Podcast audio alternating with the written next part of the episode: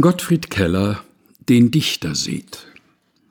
Den Dichter seht, der immer da erzählt von Lerchensang, wie er nun bald ein Dutzend schon gebratener Lerchen schlang.